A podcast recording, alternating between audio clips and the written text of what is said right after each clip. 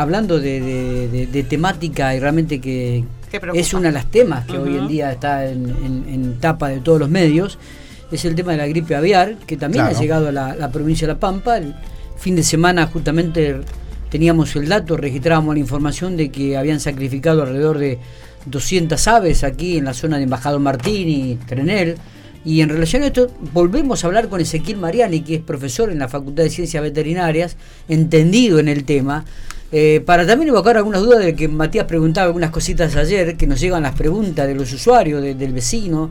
Este, y bueno, gracias a eso lo tenemos en comunicación a, Ezequiel. Gracias por atendernos, Ezequiel, buenos días. Hola, buenos días para todos. ¿Qué tal?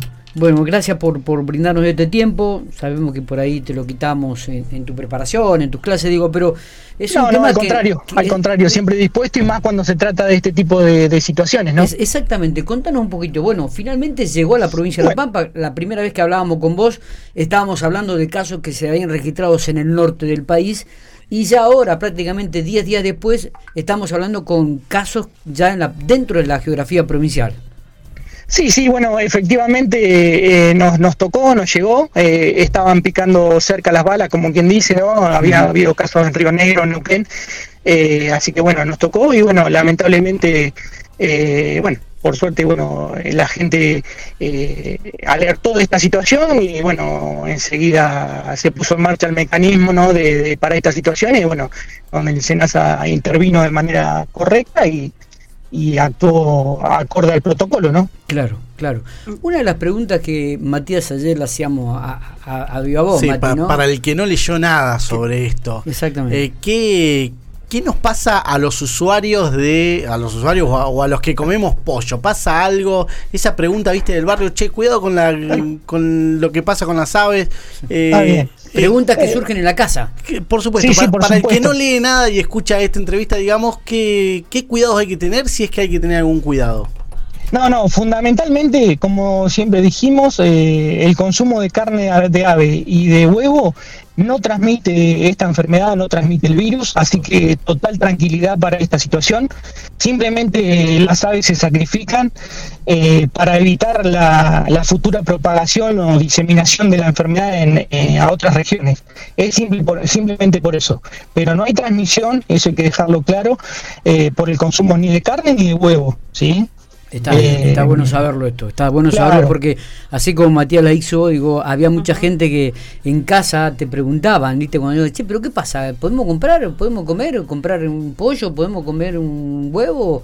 Y, está bueno porque, bueno, surgen dudas, surgen dudas y bueno, eh, eh, esto por eso la información debe ser clara. Otra cosa que hay que recalcar y que hay que, que hay que seguir machacando en esta situación es que, que, por favor los, vecinos de, de, las ciudades y demás eh, no, no manipulen, no manipulen aves, si encuentran aves muertas, no las agarren, no las levanten, o aves heridas, que muchas veces uno por esa cuestión de, de de decir, bueno, vamos a ayudar a este, a este pobre animalito, eh, lo levantamos, tratamos de curarlo y demás. Lamentablemente en esta situación no lo podemos hacer. Eh, sí hay que alertar y, dar aviso a, la, a quien corresponda, pero no manipularlo, porque si bien la transmisión del virus hacia el humano no es fácil de transmitirse. Digamos, si estamos en contacto con una ave enferma y no tomamos las, medidas precautorias, nos podemos contagiar. ¿sí? Está, claro. Entonces, eso es fundamental. ¿sí? Y la otra cuestión fundamental es que la gente, digamos, si le toca lamentablemente esta situación, no tenga miedo en denunciar o alertar digamos, de, que tiene aves muertas o enfermas y demás. Porque de esta manera vamos a evitar eh, futura propagación de la enfermedad, ¿sí? Eh, y además eh, es una cuestión de salud pública, digamos, porque si nosotros no denunciamos, no alertamos de esta problemática y permanecemos con las aves enfermas en nuestro patio, por ejemplo, o en el campo, el riesgo, bueno, puede ser mayor. Claro, Ezequiel pensaba en esto que decías, que nos podemos contagiar. ¿Qué pasa si nos, ¿Cuál es la consecuencia? ¿Qué pasa si nos contagiamos? Los, no, está bien. En principio, eh, bueno, es una cuestión médica, ¿no? Pero bueno, como también profesional de la salud, eh, tengo que decirle que, bueno, es una enfermedad que, puede ir desde un simple resfrío hasta complicaciones severas, digamos, y fallas eh, multiorgánicas, ¿no? Mm. Todo va a depender del individuo, de la condición eh, inmunológica que tenga y demás. Pero bueno, eh, es para tomar las medidas de precaución. Siempre, lo que siempre decimos, recomendar, o sea, lavarse las manos, la gente que trabaja con aves, porque, digamos, en este momento hay quienes obviamente tienen su producción y demás y están trabajando, tener las medidas de precaución con el tema de la ropa, con el buen aseo y demás. Eh, para evitar eh, un posible contagio, ¿no? Está bien.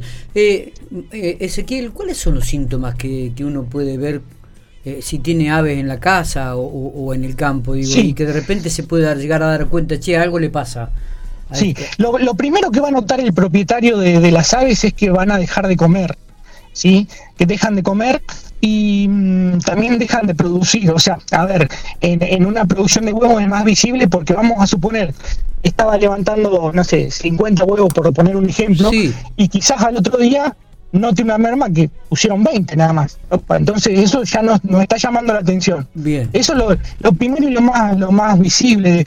Después, bueno, van a aparecer eh, síntomas de tipo respiratorio, como pueden ser secreciones por las narinas nasales de, la, de las aves. Puede haber inflamación de los párpados, de, en conjunto de la cabeza, las crestas pueden estar de color eh, grisáceas, ¿sí? También puede haber signos digestivos como alguna diarrea, que eso también hay que tener bastante cuidado porque es una de las formas, de, digamos, que más elimina el virus del ave a través de la parte digestiva. Y también puede haber algún signo neurológico, ¿no? Eh, puede haber combinación de los tres o alguno de estos. ¿Sí? Está bien, está bien. Bueno. Entonces, ante cualquier situación, eh, alertar a quien sea, a, alguien que, conozca del tema, a algún veterinario conocido, a gente del SENASA. Entonces, no todo lo que se muere o todo lo que tiene síntomas de gripe aviar, ¿sí? Pero bueno, hay que estar atentos, ¿sí? hay que tener en cuenta. Sí, no, no, pensaba en cómo esto se empezó a propagar y cómo se. Eh, digamos, hay vacunas, ¿qué, es lo que hay que hacer para que esta enfermedad deje de, o sea, en, En nuestro, en nuestro país, la, o sea, como éramos país libre de la enfermedad, no, no se vacunaba las aves. O sea, se hacía vigilancia epidemiológica en fronteras y demás, eh, estando alerta por esta situación, pero no se vacuna. En otros países, eh, donde ya han padecido esta, esta enfermedad en las aves, eh, sí existen vacunas. la vacuna lo que mm, evita es, digamos, la sintomatología más grave en las aves, o sea, que se mueran o que tengan sintomatología de la que ya hablábamos, pero no, no evita, digamos, que el ave contraiga el virus o que lo transmita. Eh, y también, eh, como ya le digo, éramos un país libre, eh, después se hace difícil saber si, digamos, eso, es, eso que se diagnostica con la vigilancia puede ser una cuestión de enfermedad o una cuestión vacunal. Está entonces, por eso todavía no, se, sabe, claro, todavía, digamos, no, y no se va a vacunar no, no van. Y por, el momento, no. por el momento no. Vamos a ver eh, si se puede recuperar, eh, obviamente, el estatus de, digamos, que, que pare eh, la difusión de, este virus y después habrá que evaluar la situación y ver. Está bien. Ezequiel, muchísimas gracias por estos minutos. Ha, sido el, el profesor en estos minutos que estuvo al aire explicando detalladamente este, y, evacuando preguntas que, teníamos de los oyentes. ¿eh? Tengo una pregunta de un oyente que me dice si hay personas con gripe aviar en La Pampa. Al menos que, que yo sepa, no. No. Eh, sí, esto es otra cosa que también hay que, hay que decir. Eh, está bueno, digamos, que también la gente que por ahí trabaja con aves y que siente alguna molestia o siente algún síntoma compatible, que vaya y consulte a su médico o a una guardia y demás porque también, digamos, siempre estando a tiempo de todas las situaciones es mucho más, es mucho más fácil actuar. Claro, y acá también me preguntan si se, se, transmite de persona en persona. Sí, sí, sí, la transmisión puede ser de persona en persona también. Bueno, por eso hay que tener como precaución. Totalmente. Por, supuesto, no, no asustarse, pero sí estar atentos, digamos. Ezequiel, gracias, eh, abrazo grande.